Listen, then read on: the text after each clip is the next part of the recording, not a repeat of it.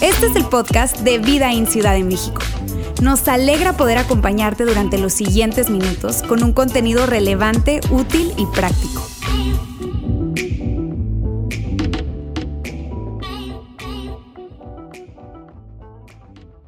¿Qué tal amigos? ¿Cómo están? Bien, qué bueno, qué gusto verlos de nuevo, aquellos que han estado viniendo, qué chido que han iniciado el año con buen pie, una racha ganadora todos los domingos por acá y me encanta, nos encanta eso. Y si tú vienes por primera vez, como decía Pris, nos hiciste eh, la reunión, el día por completo, porque nos encanta tenerte acá con nosotros. Nuestro deseo es que puedas disfrutar de esta reunión y que puedas llevarte algo a través de la música, del mensaje, de todo lo que sucede, algo que pueda impactar tu vida, cambiar probablemente tus decisiones y la forma de ver la vida. Mi nombre es Ulises y hoy tengo el gusto de iniciar una serie, una serie por demás poco picosa, dirían en el norte, eh, ok, y siempre estos temas me tocan a mí. ¿Alguien está de acuerdo con eso? Si me ponen a sudar a mí, ok, ni modo, hay que entrarle. Algo tendrá Dios conmigo alrededor de esto, probablemente. Y bueno, hoy vamos a revelar un poco de eso, ok. Así que la serie, como tú pudiste ver allí, se, se, se titula Encuentros íntimos. Eso, eso, algo, algo tenía que, mm, algo así. A ver, ¿puede de nuevo, por favor? La serie se llama Encuentros íntimos. Uh, ¿Ok?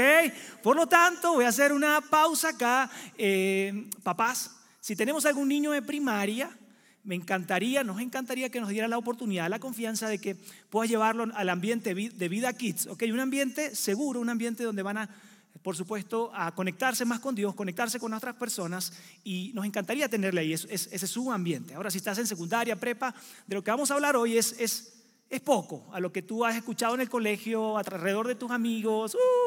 creo que pudiese pararse alguno de los de secundaria acá a, decir esta plática, sudaría menos que yo, se pondría menos nervioso que yo, seguro, pero hoy me toca a mí hacerlo, así que uh, pónganse cómodo y vamos a iniciar hablando acerca de esto, acerca de la intimidad. Por alguna razón hemos dicho que la intimidad es igual a sexo, ¿ok? Esto nos ha ayudado a ser un poco más cómodas las conversaciones y hacer unas conversaciones políticamente más correctas. Entonces, en vez de decir sexo, decimos eh, intimidad. ¿Ok? Pero tú y yo sabemos, tú eres muy inteligente, yo también, sabemos que intimidad no es igual a sexo. No es igual a sexo, son dos cosas diferentes. Hay personas, parejas, personas eh, que han experimentado intimidad sin sexo o han experimentado sexo sin intimidad. ¿Ok? Pero lo que ha pasado, que nos llevó ahí, es que estamos en medio de una cultura hipersexualizada.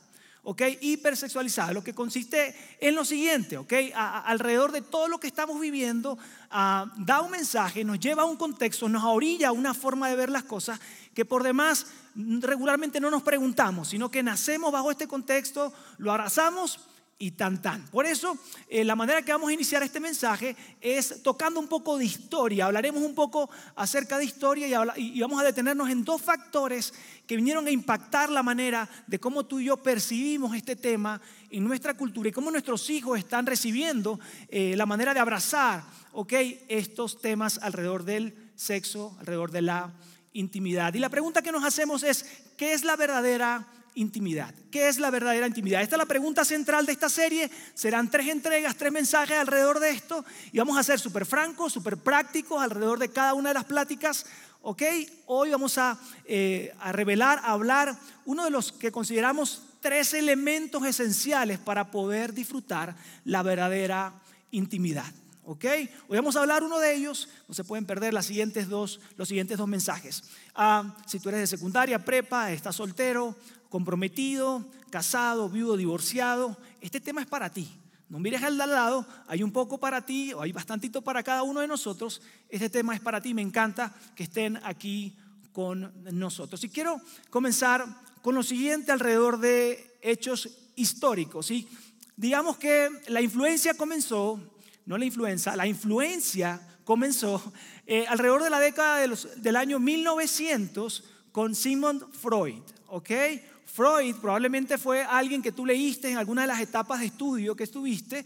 Fue alguien que, bueno, en su momento fue agarrando una voz, una presencia alrededor de la filosofía, de cómo se veía el mundo, la lectura que le dábamos al comportamiento social y probablemente en alguna de tus eh, etapas de estudio escuchaste algo acerca de Freud. Una de las cosas que yo quiero traer a colación es que él decía que de alguna manera los grandes problemas emocionales, grandes problemas sí, e, e, emocionales que las personas estaban teniendo, tenía que ver con lo siguiente, con la represión sexual.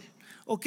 De alguna manera él estaba diciendo, hey, las normas y las conductas morales que se estuvieron presentando ah, desde hace muchos años, de alguna manera hace al ser humano un poco insatisfecho, un poco infeliz. Yo creo que eh, no, puede ser eh, una expresión de su todo el ser humano, si no, no experimenta alguna clase de mayor liberación a esto. ¿ok? Sin embargo, cabe destacar que él eh, fue como un paso para adelante y otro para atrás, ¿ok? Como la canción. ¿Por qué? Porque él dice, mm, ah, aunque si le quitamos la tapa, si quitamos esos límites y esas normas y esas reglas morales que ya existen, probablemente podría ser un caos. Si le quitamos eso, podría ser un caos. Y más adelante, en 1930, Rich entra en, la historia y él abraza un poco lo que dice eh, eh, el, hombre anterior, eh, Freud, Freud, dije, ya sabía que lo iba a decir mal, Freud, ¿verdad? Entonces él abraza un poco su teoría y trae un poco más y le agrega un poco más. Freud dice algo, se queda un paso atrás, pero Rich no se queda con nada. Ahora, él está en Alemania en los años 1930. Ustedes y algunos conocedores de la historia, quizás más amantes de la historia que yo, saben que Alemania estaba viviendo un estado opresivo, perseguidor, sanguinario por demás, autoritario. Y, entonces lo que él hizo fue que asoció y dijo, ¿sabes qué? Toda esta cantidad de normas, toda cantidad de valores que, nos tienen como a, un poquito reprimidos la parte sexual, eso está mal. Es más, yo me atrevo a decir que en vez de represión, como decía el anterior filósofo, es, más que represión es opresión. Es opresión, además es una cosa de eh, eh, empoderar de alguna manera la, figura patriarcal en las familias y yo no estoy de acuerdo con eso. Todo aquello que quite la capacidad de, eh, disfrutar el sexo libremente, eso está mal. Y de hecho él hace la siguiente declaración que vas a ver en pantalla. La religiosidad que es hostil al sexo es el producto de una sociedad autoritaria. Eso está mal. De hecho, él escribe un libro llamado La Revolución Sexual y él dice, oye, la, liberación sexual vendría a traer un nivel mayor del florecimiento humano, un nivel de, satisfacción y florecimiento humano, va a traer un beneficio y por eso él hablaba alrededor de esto. Y aquí encontramos el primer factor, factor número uno, el rechazo de las estructuras de autoridad moral. El primer factor que vino a impactar y a traernos el contexto cultural que hoy tenemos. El segundo factor, aunque ustedes no lo crean, es el siguiente, que no, hubiese cobrado fuerza sin, sin este segundo factor, estas tesis que fueron abrazadas por muchos estudiosos y muchos eruditos alrededor del mundo. El segundo factor es este, desarrollo de las tecnologías modernas. Y tú dirías, ah, Ulises, en serio, ¿qué tiene que ver la tecnología con esta? Déjame te digo, porque hay dos antídotos, dos elementos que vinieron a ponerle salsa a esto, que vinieron a, bueno, exponenciar lo que ahí estaba pasando. Y en, el año 1960 se distribuye y comienza la distribución ah, libremente de la píldora anticonceptiva. Lo que trajo consigo el control de natalidad, lo que trajo consigo es la disminución del riesgo de tener sexo de manera espontánea, ¿verdad? Divertida para algunos de repente, según esto, eh, estas personas que les acabo de mencionar. Entonces, de alguna manera, la píldora anticonceptiva, y perdón, porque tú dices, Ulises, están hablando de esto en, la iglesia, ya les dije que siempre me tocan estos temas, así que por favor, fluyan conmigo. No tiene nada que ver con política, no tiene que ver nada con una ideología. Más adelante voy a explicar y lo voy a conectar con lo que seguro viniste a escuchar, cosas de la Biblia, ¿verdad? Cosas que, claro que sí, todo está conectado. Deben, unos minutos, por favor. Y entonces vino a, proyectar el uso de esta píldora y con ello los riesgos eh, sociales, los riesgos económicos que traía obviamente el tener sexo sin poderse proteger de alguna manera. Ya sabes, las típicas películas eh, que si eres joven o tan joven como yo, si eres joven, de repente ves ciertas películas y ves a los papás en aquellos poblados persiguiendo a quien era el novio de su hija porque se dio cuenta que estaba embarazada. ¿Sabes? O sea, e, e, ese riesgo a ser perseguido, ese riesgo a, ah, se echó a perder el proyecto de vida porque mira, pasó así. No, digamos que según esta tesis pues vino a fortalecer y de alguna manera era, eh, dio cabida e impulsó a lo que se ha llamado sexo recreativo. ¿Ok? No hay problema, no hay mayores consecuencias, se puede disfrutar de esto y ser felices todos, según eh, los, los, que llevan esta bandera. ¿ok? Lo que sucede a continuación es que en el año 1983 llega algo que vino a revolucionar el mundo, tú estarás de acuerdo conmigo, y llega el o la Internet. Llega el uso del Internet para todos y lo que vino a suceder con esto es que vino a popularizar el acceso al contenido para adultos en todo el mundo.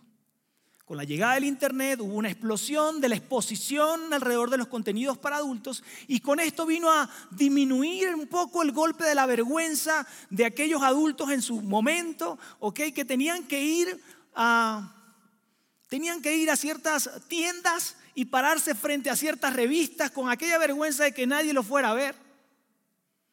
Ahora, si tú eres eh, de secundaria prepa y dices, ¿de qué estás hablando? Está bien, ahorita vuelvo con ustedes. Esto es para aquellos que estamos un poco más, más atrás. Aquella vergüenza de que alguien levantara el colchón y viera algo ahí, una revista rara, ¿qué es esto?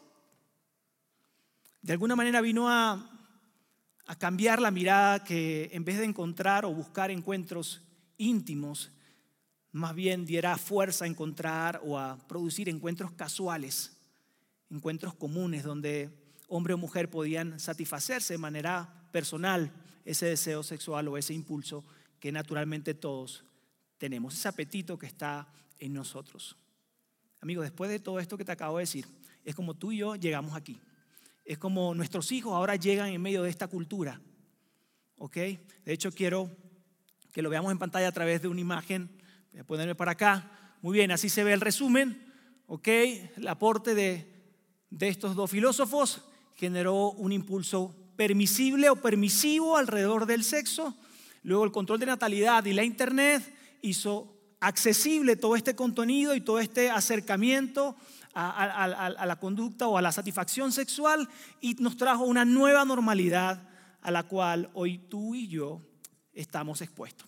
Y por supuesto, con muchas de las cosas que tienen que ver con la historia, llega así de repente, ¿verdad? La vida es complicada, tú estás tratando ¿verdad? De ser buen papá, tú estás tratando de ser buen hijo, estás tratando de salir de prepa, de secundaria, estás luchando con tus asuntos, la historia sigue sucediendo, los conceptos y, las normas de las historias y los límites de, de, las culturas van cambiando y a veces ni nos damos cuenta. Regularmente tú y yo no estamos diciendo, a ver, ¿cómo llegamos aquí?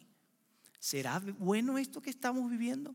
¿Será bien esto que está pasando? ¿Estará bien visto lo que estoy haciendo alrededor de el sexo y, el acercamiento, la exposición a este tipo de, a lo, que puedo, a lo que pueden ver mis ojos, a lo que pueden ver nuestros hijos, estará bien y llegamos. Quizás no nos cuestionamos tanto, simplemente abrazamos y somos eh, llevados por una nueva cultura que tomó años hacer un cambio y un giro.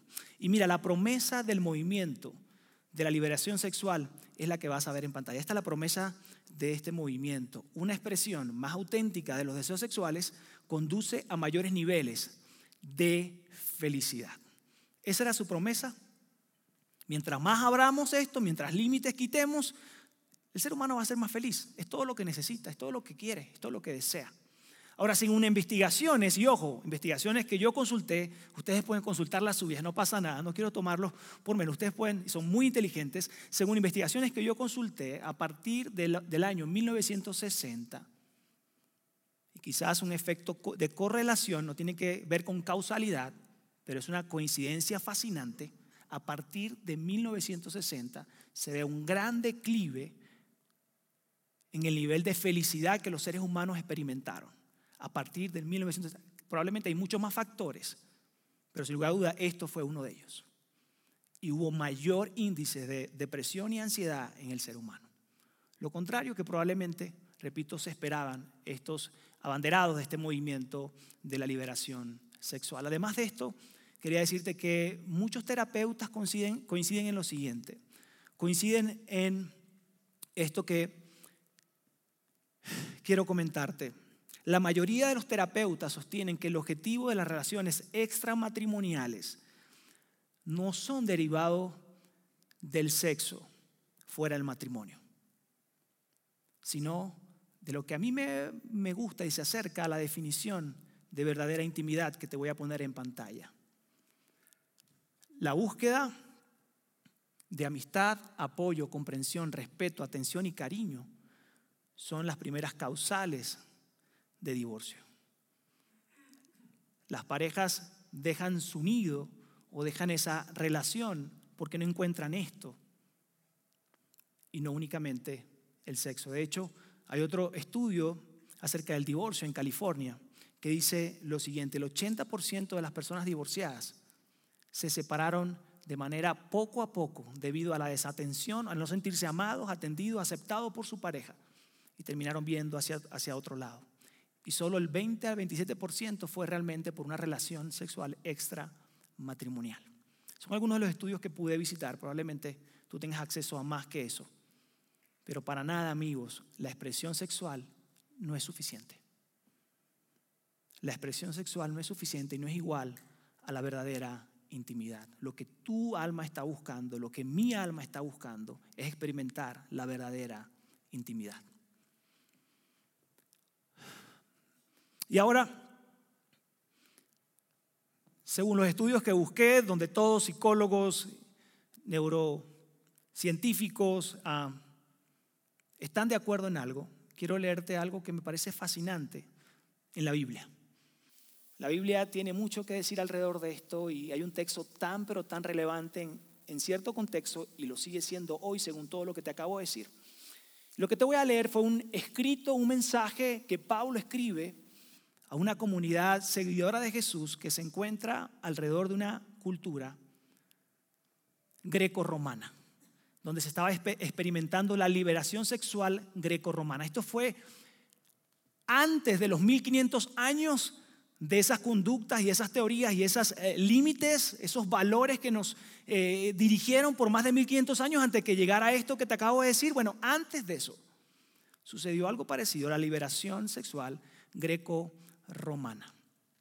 Y probablemente tú me vas a decir, oye Ulises, por favor, me vas a hablar a mí de sexo, ya yo soy adulto, ya yo sé qué hacer, no necesito tanta dirección. Y Pablo probablemente estaría de acuerdo contigo que esto justamente es lo que tú dirías. Y mira cómo comienza este texto. Dice, ustedes dicen, se me permite hacer cualquier cosa, pero no todos les conviene. Ustedes dicen, se me permite hacer cualquier cosa, pero no todo le conviene. Seguro me están mirando y seguro dice, yo soy adulto, puedo hacer exactamente lo que quiero, lo que quiera, tienes razón. Pero quizás deberíamos hacernos una, cierta pregunta frecuentemente ¿Qué tan bueno es lo que estoy haciendo? Alrededor de mi expresión y satisfacción sexual, ¿qué, ¿qué, tan bien es lo que estoy haciendo? ¿Está causando un bien para alguien más? ¿Es algo que beneficia a mi vida realmente?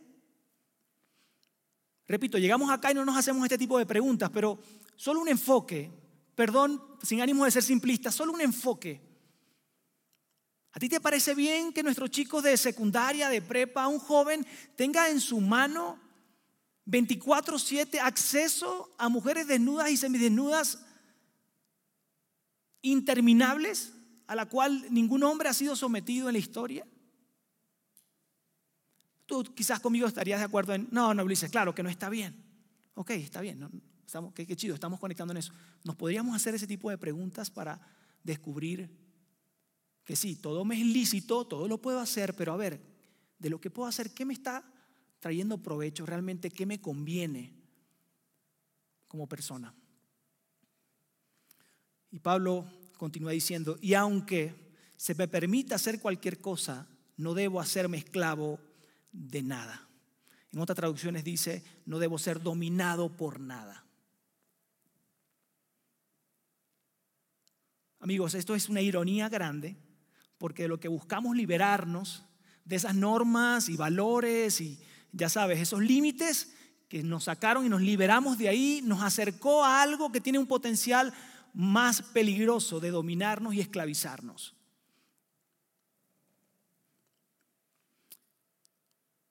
Mira lo que Pablo está diciendo. Dice, ustedes dicen, la comida se hizo para el estómago y el estómago para la comida. Lo que Pablo está diciendo es, ¿sabes qué? Estoy de acuerdo contigo. El hambre es un apetito natural y debe ser saciado. Sería un crimen no saciar cuando tienes hambre. Y está bien, estoy de acuerdo que el sexo de alguna manera es un apetito. Así fuimos creados. Y no debemos ser restringidos a esto. Debe ser saciado también. Y la respuesta de Pablo alrededor de esto es lo siguiente, pero ustedes no pueden decir que nuestro cuerpo fue creado para la inmoralidad sexual. Sus cuerpos no fueron creados únicamente para satisfacer, satisfacer sus necesidades sexuales. Tú, estarás conmigo de acuerdo que, dependiendo de la etapa donde tú estás, si le dijéramos sí simplemente a satisfacer nuestro cuerpo sexualmente, podríamos tener impacto sobre nuestro propio cuerpo y sobre las personas con las que, las que pudiesen estar involucradas alrededor de esto. No fuiste creado para esto. Y por eso Pablo dice, déjame decirte para qué fue creado tu cuerpo y para qué fuiste creado tú. Y dice, fue creado para el Señor y el Señor le preocupa nuestro cuerpo. Tu cuerpo fue creado para el Señor y al Señor le preocupa nuestro cuerpo. Y lo que viene a continuación son de esos textos, versículos que tú dices, los saltas rápido, y yo no quiero leerlos, son poco, un poco retadores, un poco difíciles, ¿ok? Mira lo que dice. Huyan del pecado sexual. Ningún otro pecado afecta tanto el cuerpo como este. Huyan del pecado sexual, ningún otro pecado afecta tanto el cuerpo como este. Quizás en la, versión que tú tienes o que has escuchado antes, dice huye, ¿verdad? Huyan del pecado sexual. Si tú investigas en el léxico griego, si tú investigas en diccionarios eh, bíblicos alrededor de esta palabra, este término huyan, probablemente sería muy diferente a cómo tú y yo lo estamos recibiendo hoy, esta expresión y esta indicación. Lo que conseguirías se parece más a esto.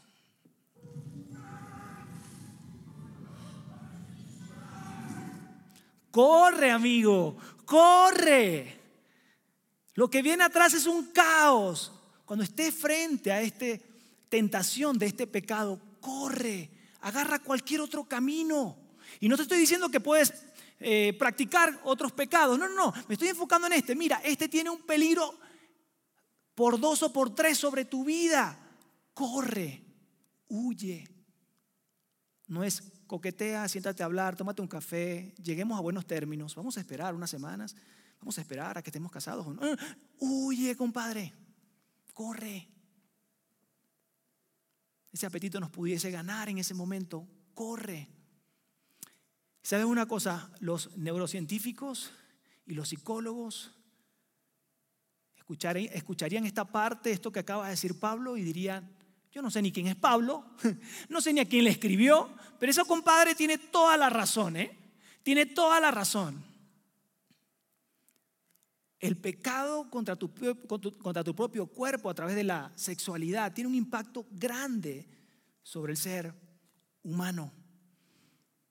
El pecado sexual tiene un impacto sobre tu mente, dirían ellos, sobre tu cuerpo, sobre cómo haces las cosas, cómo ves el mundo.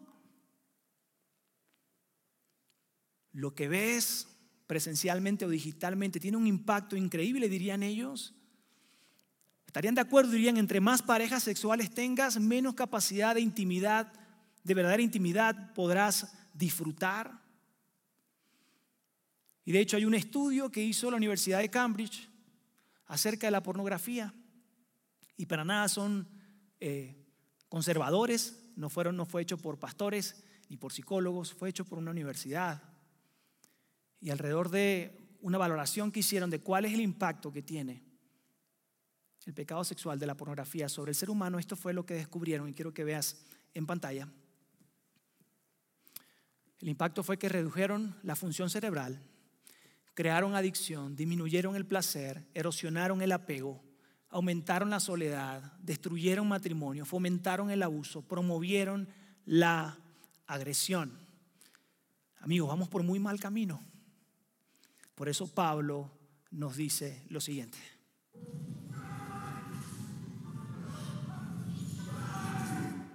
Corre, huye. No son teorías, no es solo la Biblia, no es solo lo que Dios te quiere decir, que todo indica que el impacto que estamos causando sobre nuestro cuerpo es eminente y es muy duro. Reponerse de ello llevaría toda la vida, llevaría mucho, mucho tiempo. De hecho, algunos especialistas dicen que nunca podrás borrar esas imágenes de la mente de esa persona. ¿Por qué es tan importante y por qué es tan eh, necesario hablar de este tema?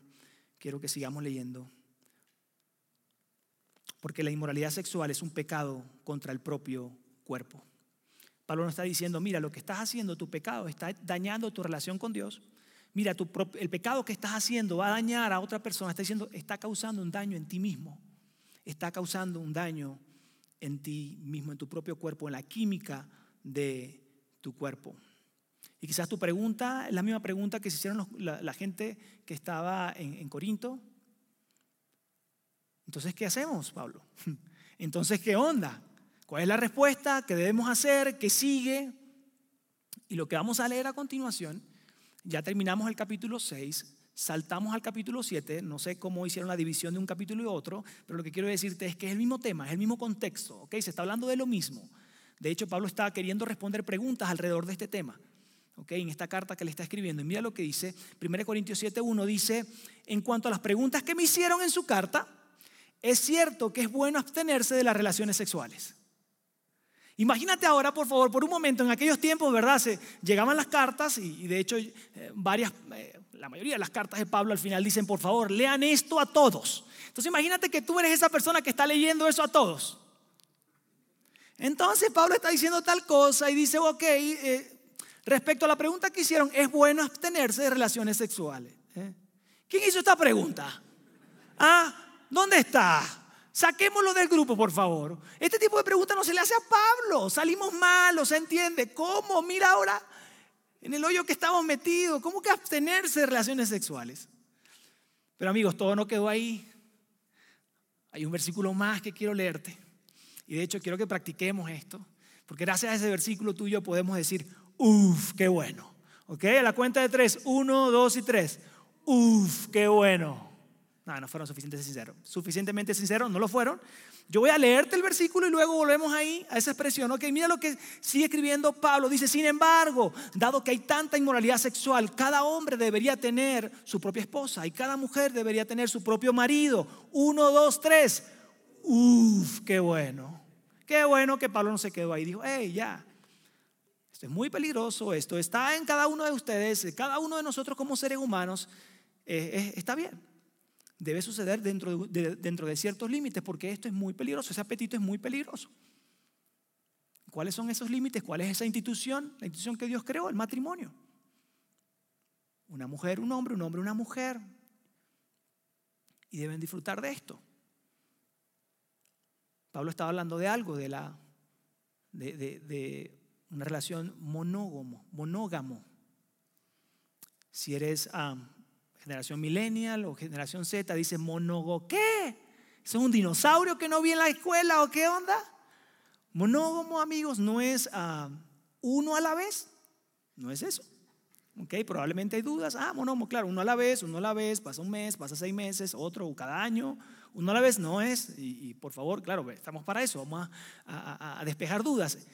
Monógamo, es uno por siempre. Uno por siempre. Y es lo que Pablo estaba diciendo. Pablo estaba diciendo lo siguiente, la intimidad, la verdadera intimidad requiere exclusividad. La intimidad requiere exclusividad. Y este es el primer elemento esencial para que tú y yo podamos disfrutar verdaderamente de intimidad. La intimidad requiere exclusividad. Quizás tú y yo me, nos hemos preguntado si creciste en contexto de iglesia. Yo crecí en contexto de iglesia, así que eh, era bastante torturoso, por decirlo de alguna forma, ¿verdad? Siendo de secundaria, de prepa, con todas estas ah, apetitos dentro de mi cuerpo, ¿verdad? Yo tan débil. Eh, esto frente a mí, uno preguntaba, ¿dónde está la línea? ¿Hasta dónde está bien? ¿Hasta dónde está bien? ¿Hasta dónde podemos coquetear con esto? Yo quisiera poco a poco acercarme más, disfrutar, ver qué se siente, ver un poco más, acercarme un poco más, exponerme un poco más a esto. ¿Dónde está la línea? Y Pablo nos diría, mira, ustedes, cada uno de ustedes son adultos. La pregunta es para ustedes, ¿dónde está la línea? ¿Cuáles son los límites que debes tener? Si tú y yo consultamos la Biblia y consultamos y escuchamos estos mensajes, encontraremos un montón de instrucciones que nos van a ayudar, si obedecemos y si abrazamos estos principios, a, a poder experimentar la verdadera intimidad. Y la pregunta que quiero hacerte y ponerte en pantalla es la siguiente. ¿Cuánto acceso es prudente tener con alguien con quien no estás casado? Hazte esta pregunta. Y disculpen si quiero susceptibilidades de alguna manera. Perdón de antemano, pero joven soltero, espera casarte. Cuida lo que ves. Cuida, el acceso que le das a, cosas eh, personales a otra persona. Cuida el, acceso que te están dando a ver cosas que no debes estar viendo.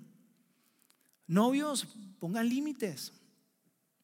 ¿Sabes una cosa? Si es un noviazgo joven, si está en una etapa temprana, la mayoría de esos noviazgos no llegan a ser tu esposo, tu esposa. Por lo tanto, alguien más, alguien más en otro momento, en otro lugar, en otra ciudad probablemente, está de novios con quien va a ser tu esposa. ¿Cómo te gustaría que él respetara o tuviese límite con ella?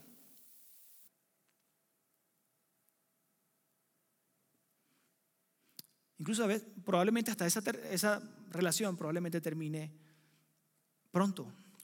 Comprometidos, espera a estar casado.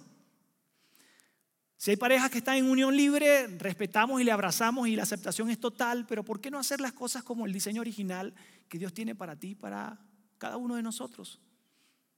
Hay un estudio y una, eh, sí, una encuesta, un estudio que hizo Psychology Today que dice lo siguiente, personas que viven en unión libre tienen el mayor número de relaciones ah, fallidas, menores probabilidades de casarse, y una tasa de divorcio mayor al 30% frente a los matrimonios casados.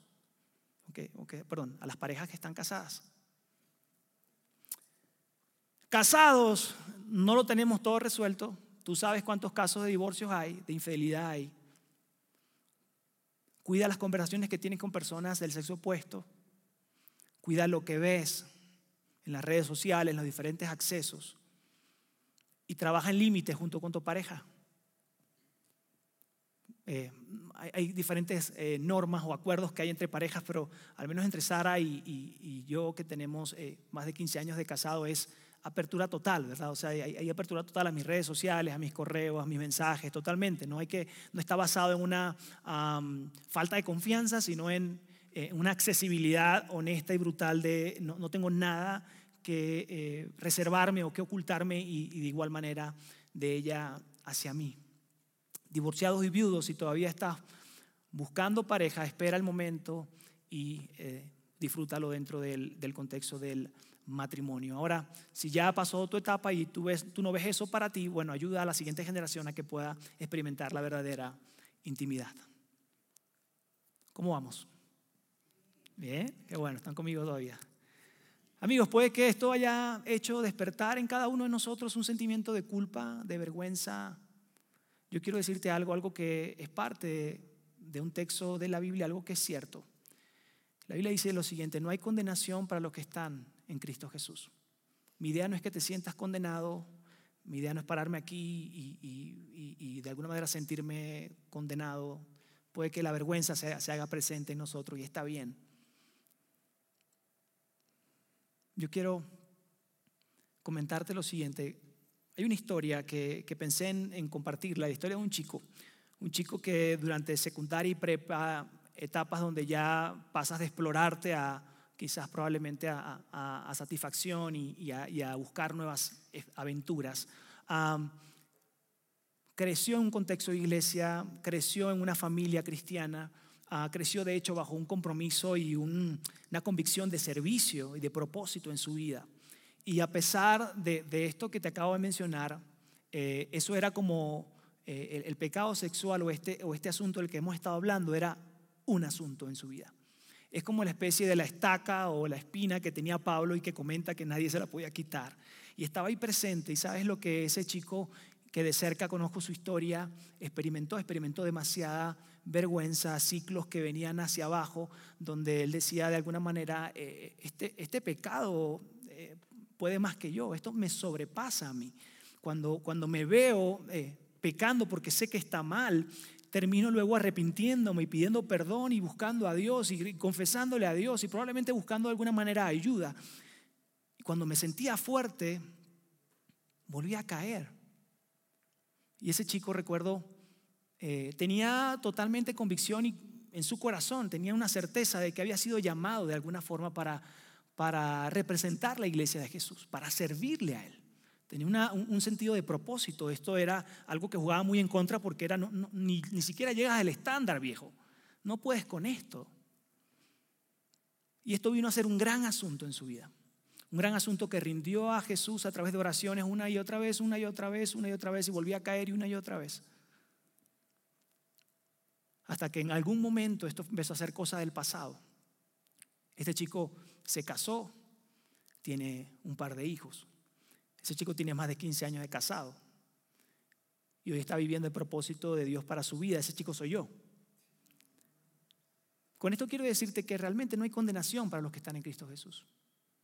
Si tú has experimentado de alguna manera el pecado sexual, por lo que ves, por lo que te has imaginado en tu mente o has ido más allá, el nivel de, de exposición al cual has estado, cuando te digo que realmente no hay condenación para los que están en Cristo Jesús, es cierto. Es una historia de redención que yo mismo viví en carne propia. Puede que si hoy has estado expuesto de alguna manera, crees que eso es mucho mayor. Yo quiero decirte, Dios puede y quiere restaurar tu alma, sanar tu corazón, sanar tu cuerpo, restaurarte y que eso mañana sea cosa del pasado. Tienes que tomar una decisión si reconoce que eso está allí, reconoce que en pequeña porción, mediana porción, grande porción, reconoce que probablemente es un gran asunto en tu vida. Reconócelo frente a Dios y busca a alguien, un líder espiritual que te pueda ser un soporte. Hey, yo estoy batallando con esto. Ayúdame, yo quiero rendirte cuenta de alguna manera. Incluso si el asunto es mucho más profundo, busca ayuda profesional. En aquel entonces no, no era tan, tan eh, abierto, tan eh, accesible pero si es necesario, busca ayuda profesional, independientemente de la etapa donde estés, porque es un pecado que daña tu propio cuerpo. Y por último, la esencia de un seguidor de Jesús, ¿sabes qué? Confiar que lo que Dios quiere para ti es lo mejor para ti. Y hoy yo de este lado de esa adversidad y de esos años que viví, puedo decirte, sí es cierto. No me puedo imaginar si alguno de esos sustos que tuve, de alguna de esas desilusiones que tuve, de alguna de esas épocas de vergüenza que tuve, hubiese llegado a otro, a otro lugar, no hubiese podido estar aquí parado frente a ustedes. Y puedo decirte, lo que Dios quiere para ti es lo mejor que hay para ti. No lo que la cultura te está llamando a hacer, abrazar. Oh, Ulises, todo el mundo se da estos permisos. Oh, Ulises, todo el mundo se da esta licencia. La gente disfruta regularmente eso. ¿Cómo que yo no? Lo que Dios tiene para ti es mucho mejor que lo que la cultura te está llamando a hacer y te está mostrando como algo que puede satisfacerte momentáneamente, pero con impacto perdurable en tu vida. Amigos, la intimidad requiere exclusividad. Acompáñame a orar.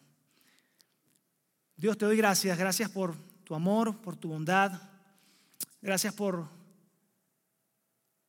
porque entendemos que no hay condenación para los que están en Cristo Jesús. Entendemos que tu amor, como cantábamos, sin condición, está allí presente para nosotros. Eh, tú ya hiciste el mayor sacrificio que fue enviar a tu Hijo Jesús a morir en la cruz por nuestros pecados presentes, por nuestros pecados pasados, por nuestros pecados futuros.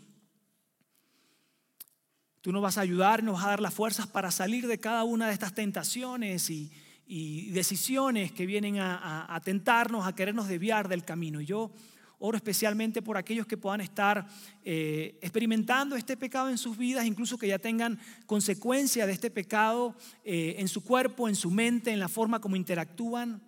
Yo te pido que tú vengas a sanar su cuerpo, a restaurar su vida.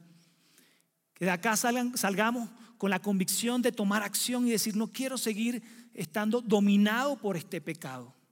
No fui creado para esto, fui creado para estar libre y fui libertado por medio de, su gracia, de su sacrificio en la cruz. No, no fuiste llamado y no fuiste creado para ser un esclavo de un pecado, de un apetito. Fuiste creado para disfrutar una vida abundante que Dios tiene para ti. Trae libertad, trae sanidad a cada uno de los presentes y guíanos para poder experimentar la verdadera intimidad en las diferentes fases y etapas que estamos viviendo. Nos ponemos en tus manos, decimos sí al plan que tú tienes para nosotros, que es lo mejor que hay para nuestras vidas. En el nombre de Jesús, amén y amén.